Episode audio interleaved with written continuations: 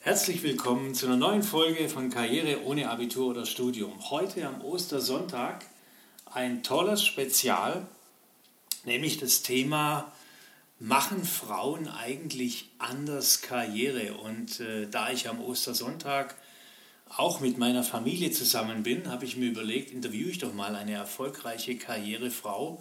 Und wer würde besser passen als meine eigene? Hallo Caroline, herzlich willkommen im Podcast. Vielen Dank und hallo und allen einen wunderschönen Ostersonntag. Ja, ähm, machen Frauen anders Karriere? Ihr wisst, ähm, in, meinem, in meiner Facebook-Gruppe und auf meiner Homepage und in meinen Programmen geht es darum, ähm, ohne Abitur oder Studium Karriere zu machen. Aber ähm, ich habe natürlich festgestellt, viele, sehr, sehr viele Teilnehmerinnen gibt es äh, in den Bereichen, mehr als die männlichen Kollegen, die glauben vielleicht, sie wüssten schon alles. Ähm, insofern äh, freut mich das natürlich besonders und viele Fragen haben uns ereilt und haben mich ereilt. Wie ist es denn als Frau in der Arbeitswelt? Was muss ich tun, um mich gegen die Männer durchzusetzen? Was muss ich tun, um gleichwertig, ein schlimmes Wort eigentlich in unserer Zeit sollte Gleichberechtigung kein Thema mehr sein, um gleichwertig Karriere zu machen, dasselbe zu verdienen und so weiter und so weiter und so weiter. Und du, liebe Caroline, bewegst dich seit deinem Start in dein, Beruf, in dein Berufsleben in männerdominierten Welten, so nenne es mal. Ähm, und äh, hast dich da brutalst von Anfang 20 bis heute in den 20 Jahren weiterentwickelt. Ähm, bist heute selbstständig, erfolgreich im Marketing und Projektmanagement, betreust aber auch da wieder männerdominierte Kunden, also Branchen, wo man Frauen in Leitungs- und Führungspositionen nicht wirklich vermutet. Den Weg wollen wir heute ein bisschen beleuchten und ich freue mich da ähm, richtig drauf. Ich habe mir so ein paar Fragen überlegt und ähm, hoffe, dass wir damit auch alles abbilden können. Vielleicht Zwei, drei Sätze zu deinem Weg und das ist schon auch für mich beeindruckend. In den 20 Jahren, du hast beim Daimler angefangen, du hast, das muss man dazu sagen und darf man auch dazu sagen, ähm, du hast Abitur, du hast studiert, ja, trotzdem begann dein Weg beim Daimler und auch in der Station danach auf einer Position, für die du das nicht hättest tun müssen. Du warst beim Daimler ähm, während deiner Bachelorarbeit. Du warst da Praktikant, du warst von Daimler in den USA ein halbes Jahr und bist danach eingestiegen ins Berufsleben, nach deiner sozusagen Ausbildung, bei einer Druckerei im Großraum Stuttgart als Sachbearbeiter, eigentlich als Kauffrau für Bürokommunikation, wenn ich es mal so, so nennen will. Und hast dich dort mit dieser Firma mitentwickelt Druckerei, männerdominierte Welt.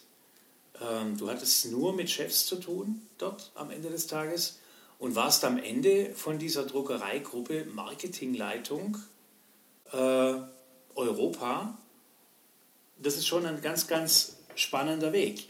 Danach bist du in die Schweiz zu Georg Fischer, kennt kein Mensch, kannte ich auch nicht. Georg Fischer, Piping Systems, die machen Rohre. Ja? Und ähm, Rohre ist auch nicht gerade ein feminines Thema, sondern äh, auch eine männerdominierte Welt. Warst da zwei Jahre, bis dann zu Kabel Deutschland, Vodafone und hast auch dort, sage ich mal, wenn ich mir das alles richtig anschaue, ähm, hast von dort hast dort eben diese Marke Kabel Deutschland in den in die Marke Vodafone integriert, was da federführend mit dabei ähm, ebenfalls in Arbeitskreisen, also zwei Jahre lang, glaube ich, ging das auch, wo fast nur Männer unterwegs waren. Danach bist du zu Kienle und Spieß, eine Firma, die kein Mensch kennt, aber ein Hidden Champion ist in der Automotive-Industrie.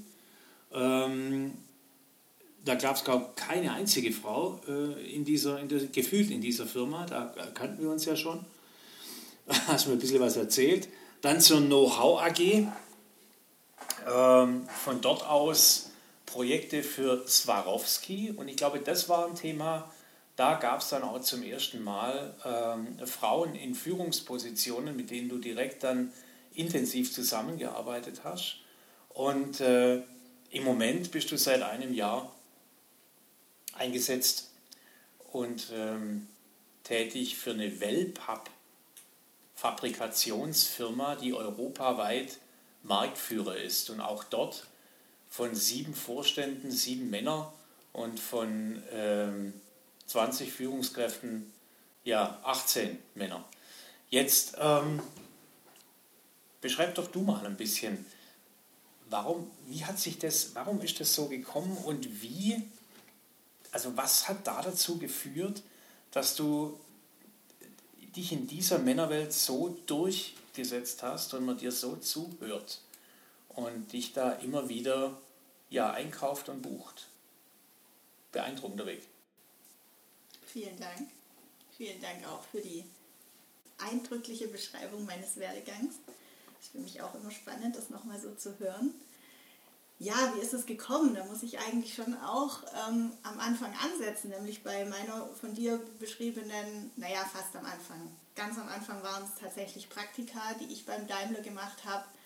Und ähm, ja, auch schon da war es ein bisschen Glück, das ich hatte. Also man hätte ja jetzt als Praktikant auch wirklich nur den Kopierer bedienen dürfen können und ähm, irgendwelche Protokolle schreiben für seine Chefs. Ich hatte aber tatsächlich das Glück, dass ich jedes Mal ähm, sowohl in Amerika als auch in Deutschland an eine Stelle geraten bin, ähm, wo die jeweiligen Chefinnen, hier sind wir bei den Frauen, gerade in den Mutterschutz gegangen waren ähm, und ich sie als Praktikantin, bei mir so viele Vorschusslorbeeren gegeben hat, dass ich sie als Praktikantin in vollwertigen Jobs ersetzen durfte und da mich schon so ein bisschen ausprobieren durfte in dem, was denn so meine Berufung und mein Studium mir überhaupt gebracht haben. Dann ähm, tatsächlich bin ich dann als, ja, wie so, auch nach einem Studium, und da muss ich dem Rolf auch mit seinen Themen immer recht geben, ähm, hat man nicht ähm, die Weisheit mit Löffeln gefressen und gerät dann gleich in eine Führungsposition, nämlich auch ich bin an eine Sachbearbeiterstelle gekommen in einer Druckerei. Ähm, als, es war nicht ganz die Industriekauffrau Rolf, es war ähm, äh, Projektmanagerin Digitaldruck nannte sich das. Okay. Und ähm, ja, ich habe also ich diesen Job angenommen, weil ich, weil mich das Druckereigeschäft ähm, einfach interessiert hat. Ich kam da ein bisschen her, auch von meiner Familie, von meiner familiären Herkunft, ähm, hatte da schon ein bisschen Vorwissen, nicht vom Studium, hab, und habe dort aber relativ schnell gemerkt, dass dieses Thema Druck nicht wirklich mein äh, Wissensgebiet ist, um zuzugeben. Ja? Heißt, ähm, ich habe geschaut, wie komme ich denn dahin, dass mir der Job zu dem ich eingestellt, für den ich eigentlich eingestellt wurde, ähm, doch auch vielleicht mehr Spaß machen kann. Also für, mir, für mich stand eigentlich schon immer das Thema, ähm, ich möchte jeden Tag ins Büro gehen und auch dort ähm, mein, meine Berufung leben und Spaß haben im Vordergrund. Das ist jetzt spannend, weil während du beim Daimler eigentlich die beste Voraussetzung gehabt hättest, um, um dort, sage ich mal, in so einem großen Konzern, in so einem Weltkonzern, direkt mit, mit Ende Studium irgendwo eine stellvertretende Führungsposition äh, hättest übernehmen können, äh, bist du den Weg gegangen ähm, und bist ein bisschen mehr deiner Berufung gefolgt und dem, der Idee Spaß, während bei mir es ja so ganz genau andersrum war. Ich habe in, in meinen ersten zehn Jahren Berufsleben krampfhaft versucht, beim Daimler oder bei Porsche ähm, entsprechend Jobs zu kriegen, um äh, diesen, für mich war es eher ein Makel, dass ich nicht studiert hatte und, und kein Abitur habe, um das zu überwinden. Also ist ja spannend. Das heißt, du bist deiner Berufung ein Stück weit gefolgt. Mhm, genau. Und ich habe versucht, aus dem äh, Sachbearbeiter, Projektmanager, Digitaldruckjob, ähm, den ich auch übrigens gar nicht so gut konnte wie viele meiner Kollegen und Kolleginnen, die das an der HDM studiert hatten, ähm, das zu machen, in der Firma, ich, wo ich der Firma auch Mehrwert bieten kann. Auch spannend. Ähm, das waren, glaube ich, damals 20 Kollegen und Kolleginnen. Ähm, und äh, die hatten eigentlich alle die gleiche Ausgangsbasis. Bis, darauf, bis auf den Punkt, dass sie halt unterschiedliche Altersstrukturen hatten. Aber im Prinzip, äh, ihr habt alle das Gleiche gemacht. Ja? Ja. Ihr habt alle äh, die gleichen naja, Skills mitgebracht, bis auf das Thema, dass du den Beruf eigentlich gar nicht gelernt hattest. Ja? Ähm, spannend. Wie ging es dann weiter? Naja, wie gesagt, habe ich, hab ich versucht, ähm, mich mehr in die Richtung zu entwickeln, aus der ich eigentlich kam, nämlich in Richtung Marketing. Ich habe BWL mit Schwerpunkt Marketing studiert und das Marketing, was ich da beim Daimler schon so ja, zweimal ein halbes Jahr machen durfte, das hatte mir riesen Spaß gemacht. Und dann habe ich mir überlegt, wie kann ich denn in der, wie gesagt, in der Druckerei jetzt meine Skills in Sachen Marketing anbringen. Jetzt hatte ich das Glück, dass ich durch diesen Digitaldruckjob relativ oft mit der Geschäftsleitung in Verbindung stand, weil Digitaldruck war damals neu, man wollte diese Digitaldruckmaschinen noch beobachten, entsprechend stand ich auch unter Beobachtung und ich habe das aber für mich genutzt und ähm, habe oft mal ähm, der Sekretärin, die damals, wie es so oft in so familiengeführten Unternehmen ist, die damals alleine so ein bisschen die Marketingthemen übernommen hatte, wie eine Messeorganisation oder sei es Briefe ausdrucken für den Vertrieb oder solche Sachen, dass ich mich gut mit ihr verstanden habe und ab und zu einfach mitgeholfen habe. Also ich habe das quasi dann nebenher gemacht und habe gezeigt, ähm, dass ich auch noch andere Dinge kann als vielleicht dieses Projektmanager Digitaldruck. Ähm, und so bin ich in dem Thema, das eigentlich meine Leidenschaft war, sichtbar geworden. Und irgendwann war es tatsächlich so weit, dass der Herr Peter Sommer, damals ähm, Geschäftsführer äh, dieser Firma, ähm, auf mich zukam und meinte, hey Caroline, du hast doch da kürzlich mal erwähnt, ähm, du hättest Marketing studiert. Ähm, wie wäre es denn, wenn wir jetzt mal eine Webseite aufsetzen würden? Könntest du mir dabei helfen, die Texte zu erstellen oder wie muss ich denn, müsste ich da mein Logo verändern? Was meinst du denn? Mhm. Und plötzlich war ich in diesem Thema tiefer drin, als der Herr Sommer es vielleicht sich je gewünscht hätte. Jetzt kenne ich deine Geschichte natürlich ein bisschen, aber das bedeutet ja schon auch, ähm, dass das Thema Sichtbarkeit das Entscheidende war. Denn das Thema Marketing hätten andere da drin von den 20 Leuten durchaus auch bespielen können, weil es ja immer Bestandteil auch von der Ausbildung bzw. Vom, vom Studium, je nachdem, was die Leute hatten, dann auch war. Aber es scheint ja, du hast ja vorher gesagt, diese Sichtbarkeit ähm, gegenüber der Geschäftsleitung, hey, ich bin da, ich kann was, ich tue was, ähm, war mit ausschlaggebend. Ich tue was auch, finde ich wichtig. Also ich bin aktiv, also auch sichtbar werden durch ähm, Aktivität tatsächlich. Ne? Also ich kann euch helfen mit meinem Wissen und dabei kommt dann auch relativ schnell natürlich zutage, welches Wissen ich vielleicht als Plus habe, was die Sekretärin zum Beispiel gar nicht hat. Und auch das ist natürlich wieder Glück, ähm, weil da darf sich natürlich auch keiner dann irgendwie in die Suppe gespuckt fühlen von mir, ähm, wenn ich sage, hey, ich mache da mit. Das ist Glück und das ist sicher auch mein am Anfang zurückhaltendes Vorgehen vielleicht. Naja, aber das kann ich natürlich schon auch, also von meiner Seite kann ich so bestätigen. Als äh, CEO oder als Chef ähm, hat man natürlich immer einen Blick auf die Mitarbeiterinnen oder Mitarbeiter, ähm, die sichtbar sind. Alle anderen laufen im Schatten vorbei. Also deshalb kann ich total nachvollziehen, ähm, dass er auf dich aufmerksam wurde. Und du wurdest dann, der hat dann seine Firma verkauft ne?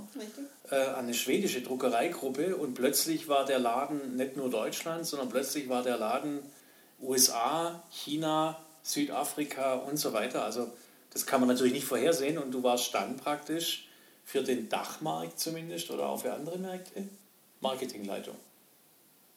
Naja, du hast gerade viel mehr Länder als nur den Dachmarkt aufgezählt. Also es war schon auch, es war für eben diese schwedische Firma, war ich dann eben Marketingleitung, weil auch hier schon ein bisschen Glück. Elanders, die große Druckfirma, Weltdruckfirma, ähm, hatte keine Marketingleitung und auch sie kannten sich nicht aus im Thema Marke, ähm, Markenzeichen etc. Und ähm, der Herr Sommer hat es jetzt auch ein bisschen als gefundenes Fressen gesehen und hat gesagt, ähm, die Marke, das Markenzeichen, da könnten wir doch was draus machen, Caroline. Und wir haben tatsächlich dann, das war so mein erster großer Markenerfolg, ähm, das Sommerzeichen von damals, das war so ein S in einem Punkt, 3D-mäßig, zu dem Elanders-Zeichen gemacht und haben dadurch quasi eine spannende Wiedererkennung geschaffen von diesem, für die Sommerkunden natürlich in Deutschland, die sich dann auch gleich in diesem Elanders-Konzern zu Hause gefühlt haben. Also spannend, aber nimm doch mal unsere Zuhörerinnen, in dem Fall glaube ich äh, wahrscheinlich die meisten Zuhörerinnen, nimm, nimm uns doch da äh, jetzt alle nochmal mit. Ähm, wie muss ich mir das vorstellen? Du hast mit zwei, drei Leuten direkt zusammengearbeitet äh, als Marketingleitung, dann wird der Laden verkauft an eine internationale Gruppe und dann finden die Meetings nicht mehr in Stuttgart statt, sondern in Göteborg oder in Stockholm äh, oder in Malmö. Ja? Ähm, und da sitzen dir dann nicht die zwei, drei gegenüber, die du kennst mit denen du jetzt seit drei, vier Jahren schon Marketing gemacht hast, sondern jetzt sitzen dir da plötzlich ähm, fünf, sechs andere Schlipsträger, so nenne ich es mal. Ähm, das ist doch brutal. Also ich weiß gar nicht, das ist doch unglaublich mutig, dann auch da hinzustehen. Ähm, wie war das? Wie hat sich das angefühlt? Was muss man da über, was muss, musstest du da was überwinden oder, oder wie hast du das gehandelt für dich selber?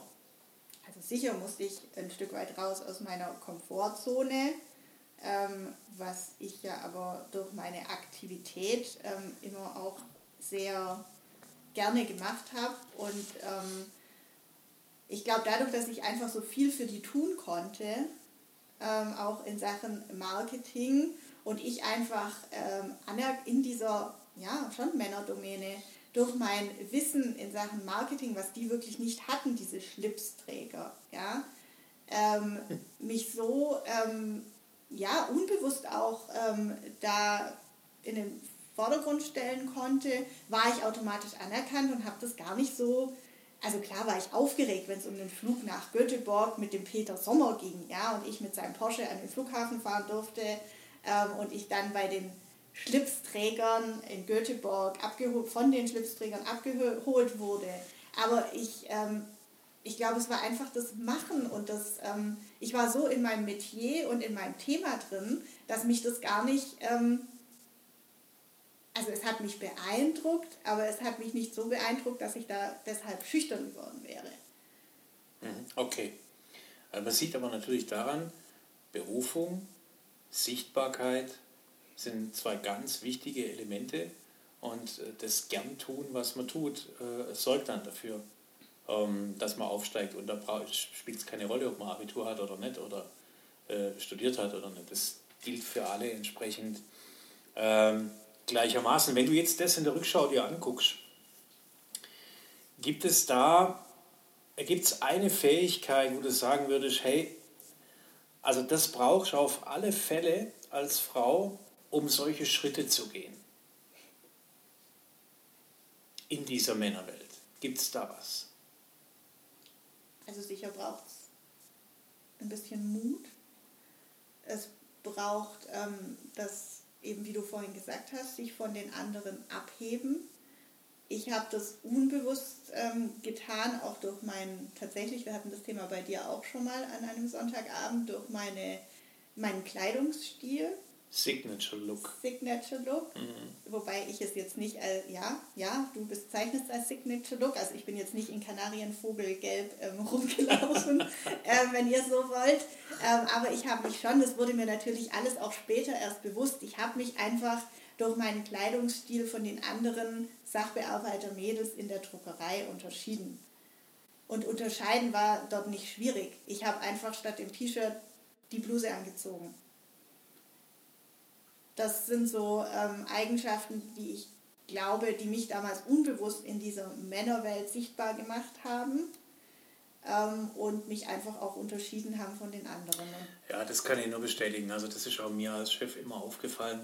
Ähm, und äh, das bitte ich jetzt alle hier auch nicht falsch zu verstehen, sondern es, es gibt natürlich die weißen Turnschuhe, die im Moment total hip sind, klar.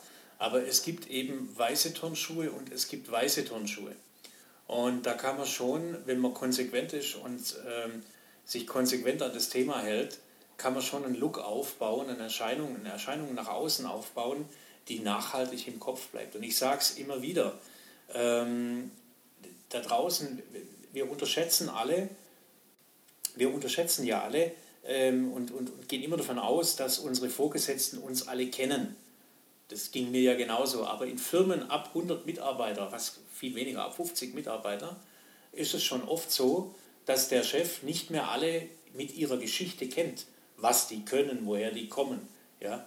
Ähm, und wenn man sich dann daran erinnert, weil man eben entsprechend hier ähm, einen Kleidungsstil pflegt, der nicht negativ, nicht positiv, sondern der einfach sich unterscheidet von der großen Masse, dann erinnert man sich an die Person. Also das kann ich nur bestätigen, was du, was du sagst.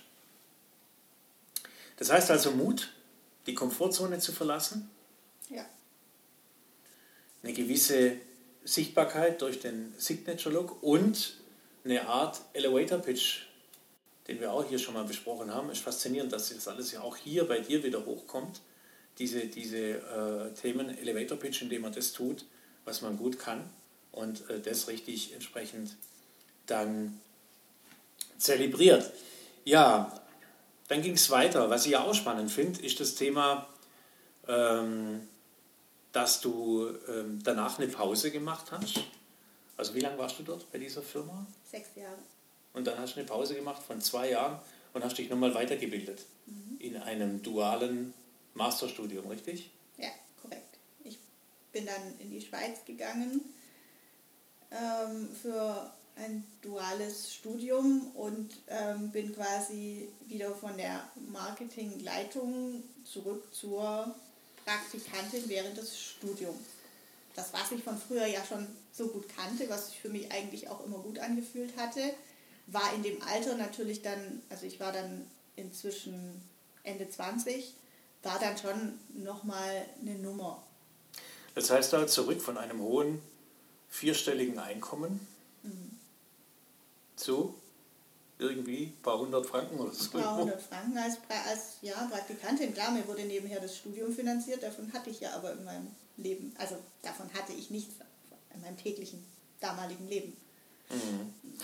Warum hast du das gemacht?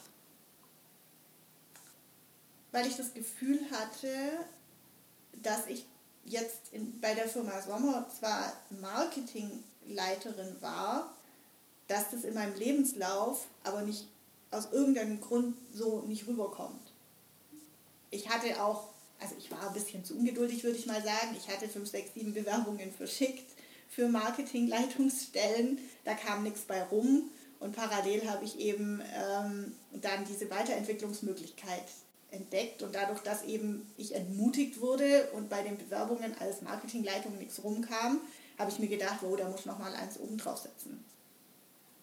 Das betrifft ja auch viele, die äh, hier in, in, unserer Gruppe sind oder die sich für das Thema interessieren, nämlich dass sie im Moment irgendwo ein bisschen festhängen, ja, ähm, nicht weiterkommen. Und ähm, das ist ja beeindruckend, dass man dann sagt, das ist ähnlich wie wenn man eben am Berg hängt, ja, eine Route sich ausgeguckt hat auf den Gipfel und jetzt plötzlich nach ein paar hundert Metern in der Wand feststellt, okay, es geht doch nicht weiter, das, was man sich ausgeguckt hat, diesen Weg, dann muss man einfach 100 Meter absteigen 100 Meter nach rechts und dann nochmal Anlauf nehmen und eine andere Route wählen. Dann kommt man dann doch nach oben. Also es ist spannend, es bewegt viele.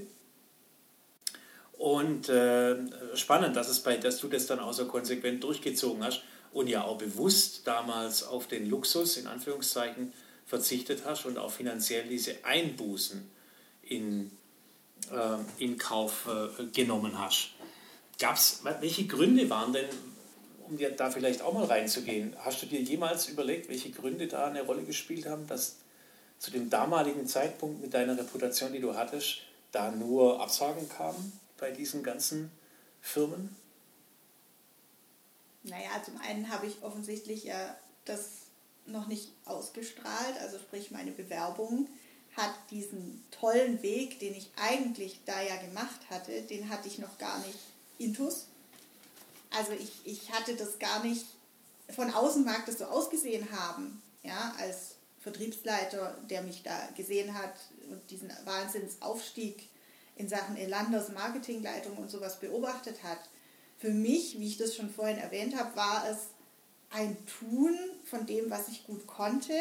Und ich habe einfach dieses Marketing, ich bin die Marketingleitung in einer männerdominierten Branche, weder in meiner Bewerbung noch persönlich ausgestrahlt. Mhm, und habe damit natürlich auch nicht angezogen und musste zwangsläufig, um das zu kapieren, auch diesen Schritt nochmal, wie du es gerade beschrieben hast, nicht zurück, aber vielleicht auf die Seite machen. weil dein Innen einfach noch nicht dein Außen angezogen hat. Also du hast noch nicht ausgestrahlt. Das ist auch ein wichtiges Thema, wo viele einfach, aber das geht jedem so, ging ja auch mir so, so ungeduldig sind, ja, weil wir Menschen ja blöderweise immer völlig überschätzen, was wir in einem Jahr erreichen können und völlig unterschätzen, was wir in zehn Jahren erreichen können. Ähm, danach ging es zu Vodafone und Kabel Deutschland. Oder eigentlich zu Kabel Deutschland. Und da hat man dich aber tatsächlich engagiert, weil du diese Experience mit Elanders und Georg Fischer in der Schweiz hattest. Genau, weil ich, weil mein Lebenslauf und ich offensichtlich ab da ausgestrahlt hat, dass ich ähm, Markenentwicklung, Marken vorantreiben, internationale Kenntnis habe. Und ich durfte dann tatsächlich ähm, die Marke Vodafone, eine sehr bekannte internationale Marke, ähm, bei sowohl intern bei den Kabel Deutschland Mitarbeitern in München ähm, als auch natürlich ähm, extern in den Läden, auf den Autos etc. einführen. Wie bist du an den Job gekommen? Fragen sich ja auch viele da draußen, jetzt nicht speziell bei dir, aber viele fragen sich, verdammt, wie komme ich denn an den Job? Hm, das war tatsächlich ähm, dadurch, dass ich in den äh, gängigen ähm, Medien, also nenne es Xing, nenne es LinkedIn, heute wäre es LinkedIn, damals war LinkedIn, weiß ich gar nicht, ob es das überhaupt schon gab. Keine Ahnung. Ähm, noch nicht so groß, aber Xing sichtbar war. Und dort mein Lebenslauf, der ja dann auch was ausgesagt hat, ähm, online hatte. Und so ist tatsächlich Kabel Vodafone auf mich aufmerksam geworden und haben mich als Beraterin in Sachen Marke selbstständig engagiert. Du hattest das damals in deinem Profil hinterlegt, ne? dass du freiberuflich mhm. auch Projekte annehmen würdest. Korrekt obwohl das ja nicht ursprünglich der Plan war. Das ist wieder der Beweis dafür, dass die, gut, Sichtbarkeit hat man jetzt schon zweimal, aber dass das Netzwerken ähm, in diesen Berufsnetzwerken mindestens genauso viel Zeit und Wichtigkeit braucht und Aufmerksamkeit braucht, wie das Netzwerken, äh, was man privat tut über Instagram und äh, Facebook oder andere Kanäle. Ja? dass man eben den entscheidenden Menschen folgt. Wie hast du das praktisch gemacht? Das ist ja auch spannend für, für viele, die, die heute am Anfang ihres Berufslebens stehen und uns jetzt hier zuhören. Also wie hast, du, wie hast du das damals praktisch gemacht oder wie machst du das auch heute praktisch? Netzwerken. Also zum einen gehen wir wieder mal weg von dem Xing und von dem Online, zum einen natürlich auch persönlich. Also man lernt bei diesen Jobs natürlich auch ähm, Menschen kennen und ähm, da gilt das Gleiche wie damals beim Peter Sommer. Ähm, man sollte einen Elevator-Pitch, zumindest auch damals hatte ich den sicher unbewusst, ja, ähm, parat, ähm, parat haben und sollte sich sowohl live mündlich als auch natürlich durch seine Taten, das hatte ich vorhin jetzt schon ein paar Mal, also wenn man, wenn man auch bei Vodafone und Kabel Deutschland saß ich dann in solchen, interessanterweise oft auch tatsächlich Männerriegen ähm, und habe meine Meetings abgehalten. Und das muss halt, also das muss sitzen, ja, dafür, dass man nachhaltig in den Köpfen bleibt. Ähm, und wenn das sitzt, dann erinnern sich die Leute, das ist ein relativ langwieriger Prozess, um ehrlich zu sein, aber dann erinnern sich die Leute auch über Jahre hinweg noch an dich. Also ähm, das habe ich dann heute, dass auch heute noch Leute von damals auf mich zukommen, sich an mich erinnern, hey, du hast doch damals diesen Workshop in Sachen Personas gehalten, ähm, hättest du nicht Lust, sowas bei uns auch mal zu machen? Also weil diese Leute, die wandern ja auch in ihren Jobs ähm, und die sind dann wieder woanders und dann erinnern sie sich an dich und dann brauchen sie vielleicht genauso jemanden wie die Caroline Blind. Heißt aber, ähm, übersetzt gesagt, hältst du heute noch Kontakt mit diesen Menschen? Ja, ich versuche, und das zieht sich jetzt tatsächlich sowohl privat als auch beruflich. Also das ist eine komplett unterschiedliche Ebene. Manchmal begegnet, den, begegnet man den Leuten tatsächlich dann auf solchen beruflichen Netzwerken wie LinkedIn oder Xing, interessiert sich vielleicht für einen Artikel, den sie reposten auf LinkedIn und gibt dann einen Kommentar dazu ab oder schreibt ihnen auf Facebook tatsächlich, wenn man sie gut kannte, das meine ich jetzt mit dem Privaten, auch mal einen, einen privaten Post. ähm, oder eine private Nachricht ähm, und dann geht es entweder in die eine, in die private, ja, also sogar mit, bist du heute wieder beim Skifahren oder ähm, in die berufliche Richtung, hey, der Artikel, den du da zum Thema Marketing Automation gepostet hast, sowas würde mich auch interessieren. Wie gehst du denn da vor? Also das, das kann sehr ähm, unterschiedliche und verschiedene Richtungen gehen. Und ja, ich halte sowohl auf diesen LinkedIn und Xing beruflichen Netzwerken als auch mit manchen Leuten privat über WhatsApp, Facebook ähm, Kontakt. Okay, also das Thema Netzwerken elementar. Ja, auf ja, jeden Fall. Für also, dich jetzt sowieso als, als Freiberufler, der davon lebt, dass, dass Anfragen reinkommen und ähm, ja, daraus dann auch Aufträge werden. Ähm, Netzwerken ist wichtiger denn je. Ähm, das waren jetzt alles ähm, Stationen, wo ja echt äh, die Männer die Oberhand hatten, äh, auf Deutsch gesagt. Muss man mit Männern anders umgehen? Also in einer männerdominierten Welt muss man sich als Frau anders verhalten? Ja. Ich würde ja sagen. Ähm, das ähm, fiel mir erstaunlich leicht und ich habe das dann manchmal auch erst im Rückgang beobachtet, ob ich mich da jetzt anders verhalten habe. Es ist aber eine andere Sprache, die man mit Männern spricht. Ähm, es ist nicht so blumig, ausführlich und umschreibend, sondern man kann mit Männern wirklich sehr klar und deutlich und prägnant sprechen und den Männern ist es auch wichtig, ähm, dass man schnell und deutlich ist in Meetings etc. Ähm, naja, und man kann natürlich als Frau, das möchte ich euch Mädels ähm, nicht verbergen, schon auch ein bisschen damit, dass man jetzt die einzige Frau, oft war es in meinem Fall jetzt so, in so einem Männermeeting ist, ein bisschen damit kokettieren. Das ist jetzt schwierig zu beschreiben, aber ähm, das fällt den Männern natürlich auch auf, dass da jetzt eine Frau sitzt und man hat ein bisschen Vorschusslorbeeren aus meiner Sicht. Und wenn man die nicht ähm, enttäuscht und dieses ja, das nicht zu schnell löscht, dieses Feuer, dann kann man daraus auch richtig was machen. Heißt dann übersetzt auch keine Angst davor, mit 28 vor lauter mit 50ern eine Präsentation zu halten? Richtig. Also da vor allem hat man schon mal die Vorschusslorbeeren, dass man als Frau sich traut, da vorne hinzustehen. Das sehen die Männer schon. Ähm, und ähm, man kann daraus was machen. Wenn man dann noch fachlich richtig gut ist und da fachlich was erzählt, wie schon gesagt bei Elanders, was die vielleicht überhaupt nicht wissen, dann hat man gewonnen. Hattest du jemals in diesen Phasen oder ähm, hattest du jemals, äh, spreche das Thema jetzt einfach mal an, weil ich weiß, dass es ja in der Gesellschaft draußen ein Riesenthema ist, das Thema Sexismus, ist dir das begegnet? Das Thema, ja, keine Ahnung, also klar, ich meine, wenn ich weiß, dass da ähm, sieben mit 50er sitzen, man weiß ja, welche Zielgruppe man trifft in so einem Raum, dann ziehe ich zugegebenermaßen vielleicht nicht meinen kurzen Rock mit den Stiefeln in dieser Präsentation an und ziehe diese Themen auch nicht an. Ich muss mich umgekehrt, wenn ich das tue, auch nicht wundern, wenn dann Blicke auf mein Dekolleté oder meine Beine fallen ähm, sondern ich kann damit, wie ich es gerade gesagt habe, umgekehrt natürlich auch ein bisschen spielen, wenn ich das möchte. Ähm, ich hatte damit tatsächlich, das mag auch Glück gewesen sein, in diesem Fall, ähm, nie Probleme. Ich hatte da, bin damit nie in Berührung gekommen und sollte es so gewesen sein, dann hätte ich es tatsächlich einfach ähm, überspielt oder vielleicht auch gar nicht richtig beachtet, weil ich, wie schon gesagt, so in meinem Themen und meinem Fach drin war, dass ich auf solche Dinge gar nicht großartig geachtet habe. Mm, okay. Aber das ist ja für viele äh, auch so ein Knackpunkt, ja, hört man immer wieder.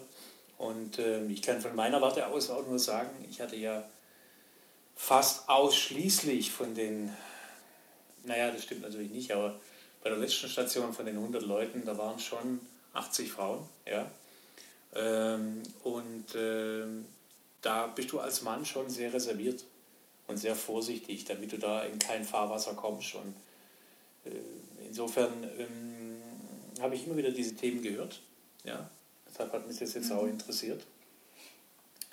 Und ich finde es natürlich äh, schwierig, aber es ist gut, wenn du, äh, wenn du das so klar artikulierst. Man muss nicht zwangsläufig ähm, die Beachtung da dahinter setzen, die vielleicht ähm, die vielleicht auf den ersten Blick irgendwo entsteht. Aber auch wichtig, direkt einen Riegel davor zu schieben. Das kann ich jedem nur empfehlen. Also ganz klar, ähm, das Thema ist ein No-Go. Ich meine, du hast gerade deutlich gesagt, wenn du ein Dekolleté, äh, wenn du was mit Dekolleté äh, trägst, dann äh, ist das Dekolleté sichtbar und dann guckt ein Mann in der Regel auch hin, weil warum sollte es sonst sichtbar sein, wenn man nicht hingucken soll, auf Deutsch gesagt. Aber das ist ein absolutes No-Go im Berufsleben. Und äh, insofern direkt einen Riegel vorschieben, sage ich euch, direkt committen zum Vorgesetzten oder zu dem drüber, wenn euch sowas passiert, ja. sofort äh, Knüppel zwischen die Beine und wenn es nicht anders geht, dann selber die Reißleine ziehen und sofort das Unternehmen verlassen und lieber ein paar Monate äh, einen neuen Job suchen, mit aller Konsequenz, wie sich dem Thema aussetzen. Lasst euch da auf gar nichts ein. Ja, Swarovski, das ist ja völlig außer der Reihe jetzt bei dir, weil äh, Swarovski ist eine bekannte Marke, ein bekannter Brand. Ähm, wie kam es da dazu? Und dann war ja plötzlich alles anders, weil dort waren ja nur Mädels in der Abteilung. Ja, das ist richtig. Ähm, wie kam es dazu? Naja, auch hier, ich habe zunächst äh, in einer Agentur Projektmanagement für Swarovski gemacht und ähm, war dann zwei, dreimal bei Swarovski zu einem Meeting und ähm, habe mich so ein bisschen auch als Schweiz-Liebhaber ähm, sichtbar gemacht, wieder sichtbar. Ähm, und tatsächlich hat die Abteilung einen Mangel äh, an Mitarbeitern und hier eben auch wieder an Mitarbeitern, die sich mit dem Thema Marke und mit dem Thema ähm, Einführen der neuen Stores ähm, nicht äh, ausgekannt hat. Ähm, und dann wurde ich angefragt, ob ich nicht ähm, für eine Zeit lang in die Schweiz kommen möchte.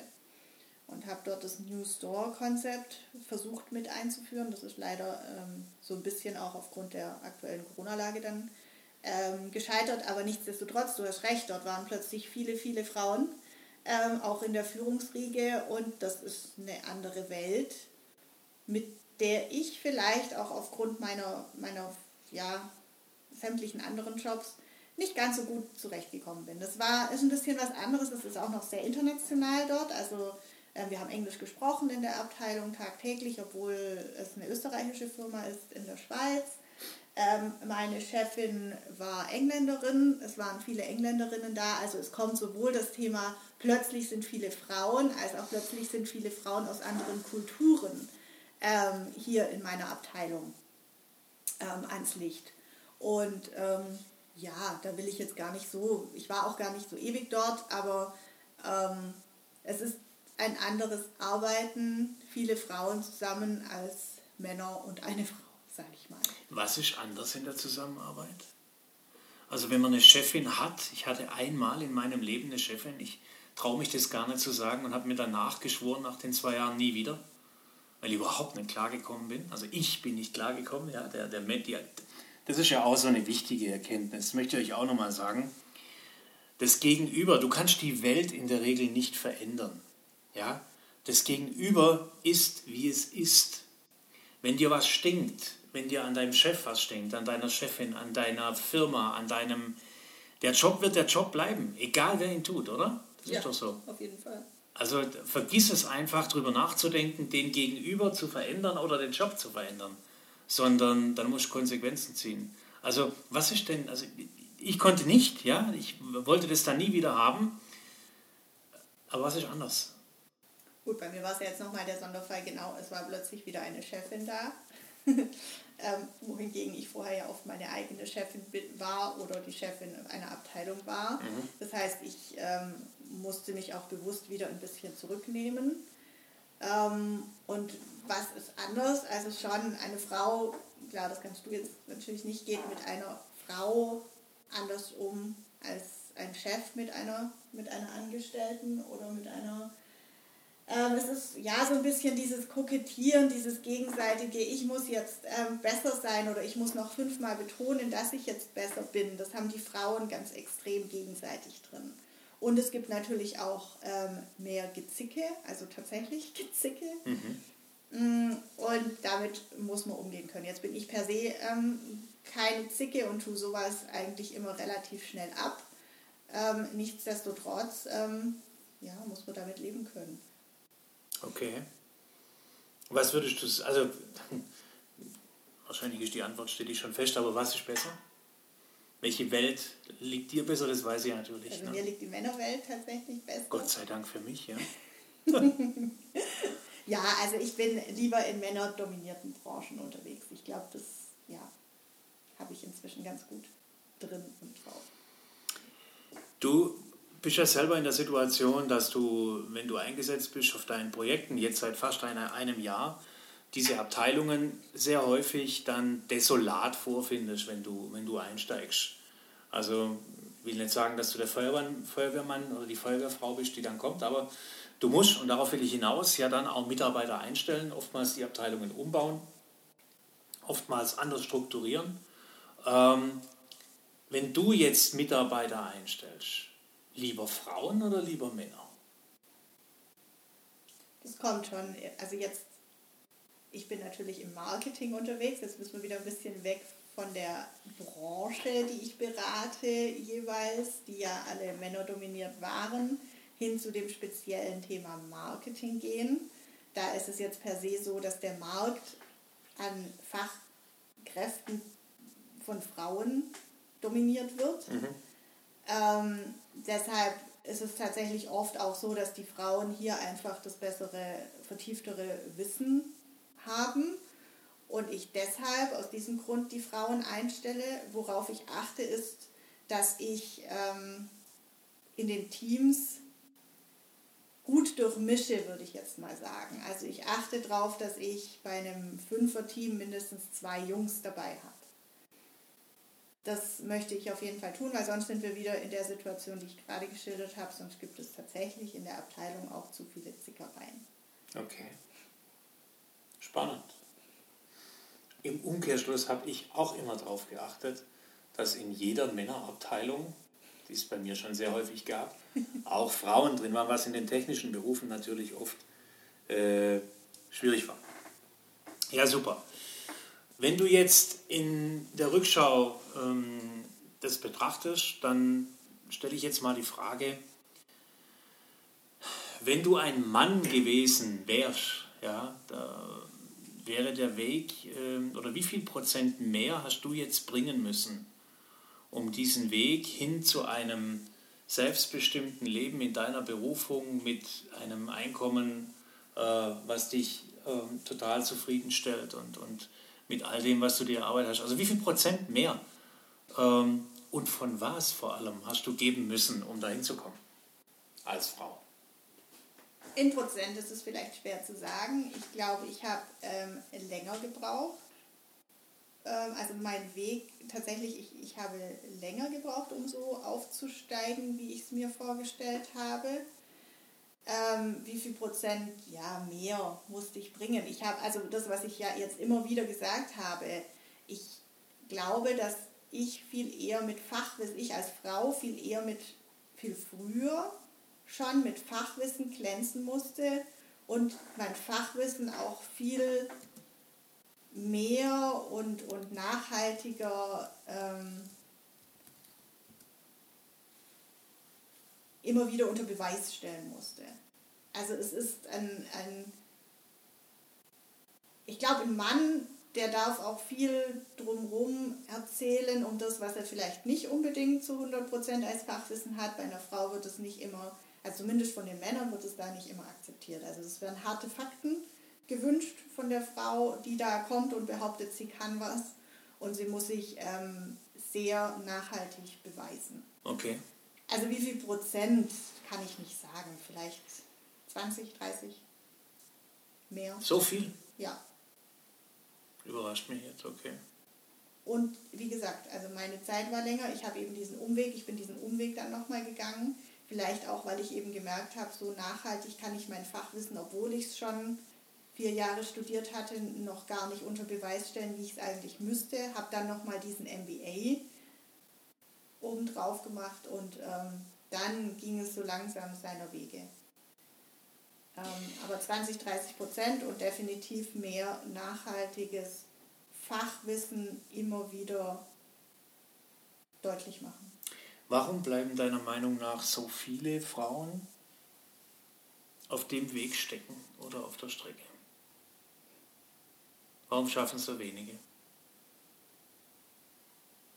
Also manchmal sind sie vor allem da an dem Anfang, den ich geschildert habe, zu schüchtern. Mhm.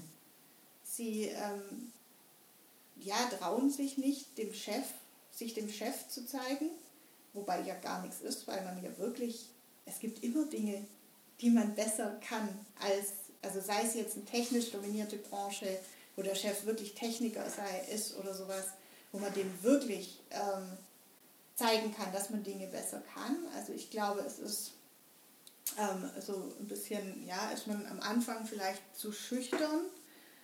Ähm, und dann sind es vielleicht, also in einer männerdominierten Welt, wie gesagt, ist das dann das Thema, ja, auch wieder das. Man traut sich einfach nicht, sich dort ähm, so sichtbar zu machen und da immer die, die Wege mitzugehen. Manchmal ist es auch so, das habe ich ja bei mir auch festgestellt und äh, das habe ich auch festgestellt in der Zusammenarbeit mit Angestellten.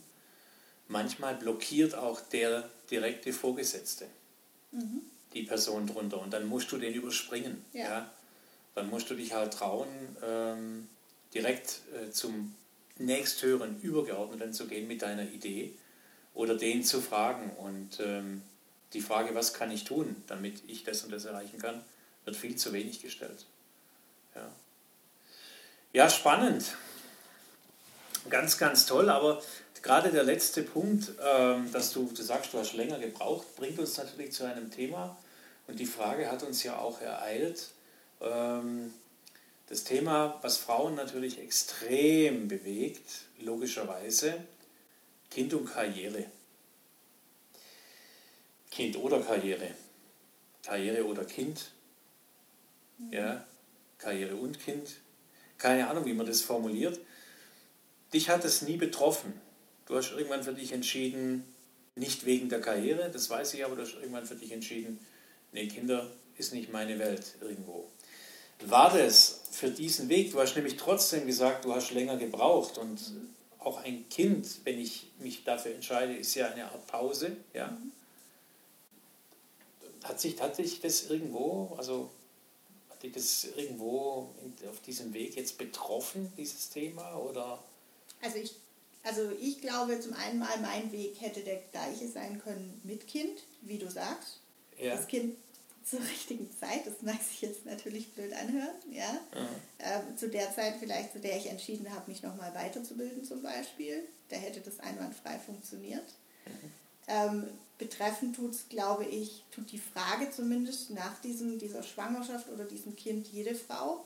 Mich hat es ähm, ein Stück weit, ähm, ja, auch behindert in Anführungsstrichen in meinem Weg. Also ich würde mal sagen, zwischen Ende 20 und Mitte, Ende 30 ähm, kam die Frage jedes Mal in einem Bewerbungsgespräch. Was eigentlich sie, nicht sein darf, auch wenn sie nicht, nicht kommen darf. Man muss sie natürlich auch nicht beantworten hier an alle Frauen. Meine Devise war immer, ja, also wie blöd ist es denn, eine Frage nicht zu beantworten. Nichtsdestotrotz, egal wie man sie beantwortet, auch das als Tipp an alle Frauen ist eigentlich wurscht, weil das Gegenüber glaubt dir sowieso das, was er glauben möchte. Also er bräuchte die Frage auch nicht stellen. Aber Fakt ist, er guckt dich als Frau mit 33 eben an und denkt sich, hm, okay, in den nächsten, wenn ich der jetzt eine Festanstellung gebe, dann hockt sie sich hier bloß hin ähm, und möchte ihr Kind bekommen, ähm, ja, und, und von mir quasi die Goodies. Darunter habe ich ähm, eine Zeit lang gelitten, in meinen, sage ich jetzt mal, ja, in meinen Gesprächen, also unter diesen, diesen Fragen oder diesen Vorurteilen. Mhm. Also ja, gewissermaßen hat mich das schon behindert und einmal war es tatsächlich so, dass ich einen Festanstellungsjob, der mich dann aber viel cooler in die Selbstständigkeit getrieben hat, die ich heute so liebe, ähm, dass mir tatsächlich gesagt wurde, dass man den gleichaltrigen Mann mit den gleichen Vorkenntnissen jetzt äh, vorgezogen hat. Ähm, das hat mich damals sehr traurig gemacht, zugegebenermaßen. Heute weiß ich, dass alles im Leben gut für irgendwas ist, äh, wie gesagt, und bin dadurch in meine Selbst Selbstständigkeit dann geraten. Ähm, Deshalb, ähm, ja, ich weiß, dass es diese Themen einfach immer gibt. Und egal, ob man jetzt eine Mutter sein möchte, ist oder werden oder ja. Ja, also es ist ein, ein Thema, ähm, die Frage kam ja, wie gesagt, ne? wie mache ich das, wie vereinbare ich das, wie funktioniert das, wie kann das funktionieren? Und ähm, ich bin ja selber äh, damit auch konfrontiert gewesen, denn äh, ich bin ja Vater von einer inzwischen erwachsenen äh, Tochter, auf die ich sehr stolz bin. Und ähm, es gibt, denke ich, so ein paar Dinge, und da möchte ich einfach ein paar Sachen dazu sagen an euch da draußen. Und wir haben das ja für uns auch diskutiert, als wir zusammenkamen vor zehn Jahren, ob das nochmal ein Thema sein kann. Und du hast ja von vornherein gesagt, nee, eigentlich Kinder ist nicht so meins. Ähm, aber ich möchte trotzdem aus meiner Sicht und vor allem aus Sicht Arbeitgeber, der ja viel mit den, ich hatte es ja vorher erzählt, wenn du 80% Frauen hast, ähm, Anteil, dann, äh, dann bist du mit dem Thema immer konfrontiert. Also ich denke, das ist natürlich eine Entscheidung äh, immer für eine, also ein Kind ist das Größte, was im Leben passieren kann. Punkt. Zunächst mal. Und wenn das kommt, ist das erstmal das, das größte Glück, Entschuldigung, das größte Glück, was man, was man haben kann. Karriere parallel zu machen, hängt jetzt aber von ein paar Faktoren ab. Dazu musst du, kannst ja, wir können das jetzt gerne auch diskutieren, aber dazu musst du aus meiner Sicht im richtigen Job sein. Es gibt Jobs, die man macht, wo man natürlich zu 100% präsent sein muss. Ich meine, das bricht gerade auf mit Corona. Ja? Viele Jobs, wo man davon ausgegangen ist, man muss immer vor Ort sein, werden heute von zu Hause aus machbar gemacht. Aber äh, völlig klar, wenn ich ähm, als Einzelhandelskauffrau an der Kasse sitze im Lebensmittelladen, äh, äh, dann muss ich präsent sein vor Ort. Ja? Also wenn ich jetzt ein Kind bekomme und will weiter Karriere machen in dem Beruf, dann brauche ich natürlich eine Betreuung für das Kind, logisch. Ja?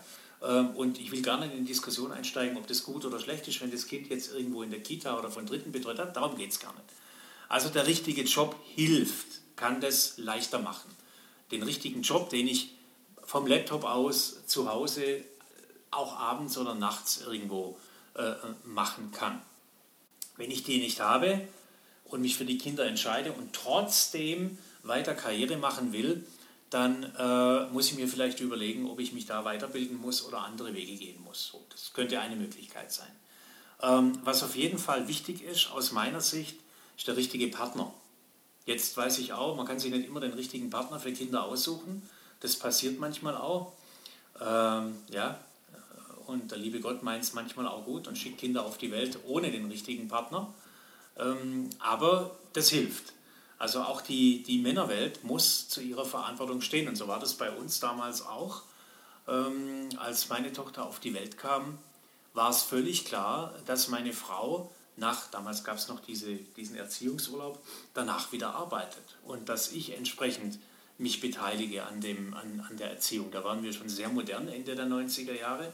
Heute ist das gang und gäbe. Also du brauchst den richtigen Partner, der das auch einsieht, ja, dass, auch, äh, dass es eine gemeinsame Geschichte ist. Ja, auf jeden Fall.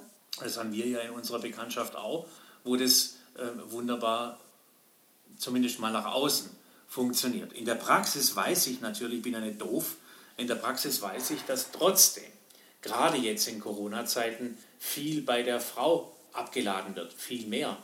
Ähm, und oft, und da müssen sich die Partner eben drüber im Klaren sein, oft allein schon deshalb, weil der Einkommenszettel folgendermaßen aussieht. Einkommen Mann 5000 Euro, Einkommen Frau 2200 Euro. Ja? Mann Geschäftswagen, Frau nicht, Kind kommt und dann müssen wir nicht drüber reden, was passiert. Und das ist halt ein Thema, das muss man gemeinsam lösen und da muss die Männerwelt von ihrem Ego auch runter und natürlich sollte sich die Arbeitswelt verändern. Das bringt mich zum dritten Punkt, also der richtige Job, der richtige Partner. Ähm, den Job kannst du dir selber noch hinorganisieren, ein Stück weit, auch wenn es mühevoll ist. Ja? Äh, den richtigen Partner, den hast du halt, also das kann man wahrscheinlich nichts organisieren. Und der richtige Arbeitgeber. Jetzt gibt es natürlich Arbeitgeber, die das überhaupt nicht fördern oder unterstützen. Ich kann nur von mir sprechen. Ich habe immer Frauen die äh, Mütter waren oder vielleicht, ja, also die Mütter waren, sehr gerne eingestellt, weil die leistungsbereiter sind, die sind schneller, die sind direkter und die sind vor allem weniger krank. Und das sei ganz bewusst, das ist eine, eine Tatsache und mich hat es nie gestört, dass die Teilzeit gearbeitet haben. Und ich habe mich oft in den Firmen auch durchgesetzt, dass man Teilzeitstellen ermöglicht hat. Ähm, das hat mich nie gestört und mir war auch nie wichtig, ähm, ob die jetzt um neun kommen, um sieben oder um elf und ihre Arbeit tun. Gut, jetzt konnte ich, die Arbeit war so zu tun, also das konnte man dann so einteilen. Der richtige Arbeitgeber ist das Wichtige. Ich habe aber im Gegenzug auch viele Frauen selber erlebt. Ähm, und ich erinnere mich da an eine äh, Kollegin aus dem Führungskreis, die eine verantwortungsvolle Position in der Firma hatte. Eine Position, die man absolut zu 100 Prozent von zu Hause damals schon hätte ausüben können. Der Arbeitgeber, bei dem wir damals beide waren, äh, hat es nur teilweise möglich gemacht. Und die hat 100 Prozent weitergearbeitet nach dem ersten und nach dem zweiten Kind. Und die war nach, nach sechs Jahren, äh, war die physisch am Ende. Ja? Sie war Rechtsanwältin, ihr Mann war auch Rechtsanwalt in einer Kanzlei. Sie war physisch am Ende mit ihrer Kraft. Ähm, und der wollte seinen Job nicht aufgeben, seine 100 Prozent. Ja? Und sie äh, wollte das auch nicht. Und das ist halt ein Thema, da muss man dann gemeinsam entscheiden. Auf der anderen Seite habe ich ein, ähm, das kann man ruhig sagen, eine 1,5 Millionen Euro Business Unit verkauft an eine dritte Partei und ja, wie soll ich mir, das war ein anderthalb Jahresprojekt mit einer Teilzeitmitarbeiterin federführend im Projekt, der ich nachher noch einen Bonus bezahlt habe. Ja, die äh, mein bestes Pferd im, im Stall war. Der Sohn war damals neun und am Ende des Projekts war er fast elf das hat wunderbar funktioniert, weil ich der Dame auch vertraut habe und weil die einfach einen giganten Job abgeliefert hat. Die hätte nachher weiter Vollzeit bei mir arbeiten können, wenn sie nicht leider, leider, leider viel zu jung äh, verstorben wäre damals. Ja? Also aus meiner Sicht, ich weiß nicht, wie du das siehst, aus meiner Sicht, Kind und Karriere ist absolut möglich. Man muss Flexibilität an den Tag legen, was der Begriff Karriere dann auch beinhaltet. Ähm, man muss sich darüber im Klaren sein, wir reden über eine Phase, die man anders arbeiten muss, wenn man Vollzeit weiterarbeiten will, die anders geprägt ist. Ähm, der Partner muss mitspielen, der muss das verstehen. Und da habe ich ein Problem mit vielen meiner Geschlechtsgenossen, das sage ich ganz ehrlich, die hier ihren Egoismus äh, entsprechend ausleben und mit dem Mountainbike oder mit dem Rennrad am Wochenende unterwegs sind und die Frau alleine hängen lassen, das geht halt so nicht. Man braucht den passenden Arbeitgeber, also einen richtigen Job kann ich mir aneignen oder suchen, den passenden Arbeitgeber kann ich mir suchen. Das andere äh, muss ich mir erziehen, auf Deutsch gesagt. Und dann kann das funktionieren. Ähm, aber völlig klar da draußen, wer im Einzelhandel arbeitet, wer Präsenz vor Ort zeigen muss, wer keinen Partner hat, wer alleinerziehend unterwegs ist, ähm, der wird wahrscheinlich wie viele andere in die Situation kommen, dass er eine Pause in seinem Lebenslauf drin hat. Ja, der Meinung bin ich auch. Also mein Weg wäre, wie vorhin schon mal gesagt, mit Kind genauso möglich gewesen. Da spielen all diese Themen, die der Rolf jetzt gerade erwähnt hat, natürlich eine Rolle. Ähm, deshalb Kind und Karriere ist möglich es muss halt, müssen ein paar Voraussetzungen erfüllt sein, die man sich sicher auch zum Teil schaffen kann. Ja, und ich habe viele ähm, der, der Wiedereinsteiger dann auch in meinen IHK-Kursen gehabt, bisher. Seit 20 Jahren sitzen die Leute da vor mir ähm, und machen dann ihre, ihre Fachwirte oder ihre Betriebswirte. Da waren viele dabei, die mit Anfang 40 jetzt äh, gemerkt haben, okay, den Beruf, den ich mal gelernt habe vor 20 Jahren, oder vor 15 Jahren, den gibt es nicht mehr. Ja, oder der hat sich verändert und jetzt mache ich da äh, einen drauf. Also Wiedereinstieg ist immer möglich und ich will auch da Mut machen. Ähm, das möchte ich auch mal, wir hatten es gerade vorher davon. Ich hatte ja gesagt, wir unterschätzen als Menschen ja immer völlig, was wir innerhalb von zehn Jahren erreichen können. Dein Karriereweg, wenn ich den jetzt mal nehme, dein Aufstieg als Frau in, in, in diese Sphären, ja, wo du dich jetzt momentan bewegst, den können wir ja auf zehn Jahre vielleicht auf zwölf Jahre eindampfen irgendwo. Mhm. Und auch mein Aufstieg vom Kfz-Mechaniker zum CEO, der ist ja, das hat ja nicht 30 Jahre gedauert, sondern die Wahrheit ist da, die, das Tempo ist in, auch da genau in zehn Jahren erfolgt. Dieser, dieser, diese großen Schritte. Und ähm, wenn du heute mit 40 wieder einsteigst oder mit 35 wieder einsteigst, auch Teilzeit und dann vielleicht später wieder Vollzeit, zehn Jahre sind kein Zeitraum. In, da bist du kein, also die Zeit hat eigentlich jeder. Und wenn es dann 15 Jahre dauert, ist es auch nicht schlimm. Du musst nur Gas geben und dich in den richtigen Berufen belegen, bewegen. Mhm. Und da kann es schon sein, dass man halt ähm, ja, nochmal komplett umsatteln muss, was wir ja auch zigfach erleben in meinen, äh, in meinen äh, Kursen dann entsprechend oder in meinen Gesprächen. Ja, nimm, nimm, ja, nimm Tobi, der, der äh, nochmal komplett umsattelt äh, auf das IT-Thema. Also, das geht und ähm, ja, damit sind wir auch am Ende. Die Stunde ist voll. Das hättest du nicht gedacht, dass nee. wir eine Stunde Podcast hinkriegen. Ich musste meine Frau regelrecht dazu überreden, das zu machen. Aber ich hoffe, es waren für euch da draußen ein paar interessante Aspekte dabei, ähm, dass es eben auch als Frau ähm, geht, Karriere zu machen. Und äh, wenn ihr dazu noch Fragen habt, wenn ihr noch Informationen braucht, dann schreibt uns einfach eine Nachricht über meine Homepage, ähm, über eine einfache E-Mail, kontakt, kontakt.rolfblind.de oder über den Facebook Messenger ähm, eine PN, das ist überhaupt kein Thema und dann beantworten wir das noch gerne und freuen uns, äh, wenn es euch gefallen hat. Lasst uns ein Like da, abonniert den Podcast. Ja, und dann wünschen wir noch einen schönen Ostersonntag. Ähm, ich hoffe, ihr habt alle schon eure Eier gesucht und gefunden und eure Osterhasen. Und bis zum nächsten Mal. Bis dann. Danke, Caro, fürs Dabeisein.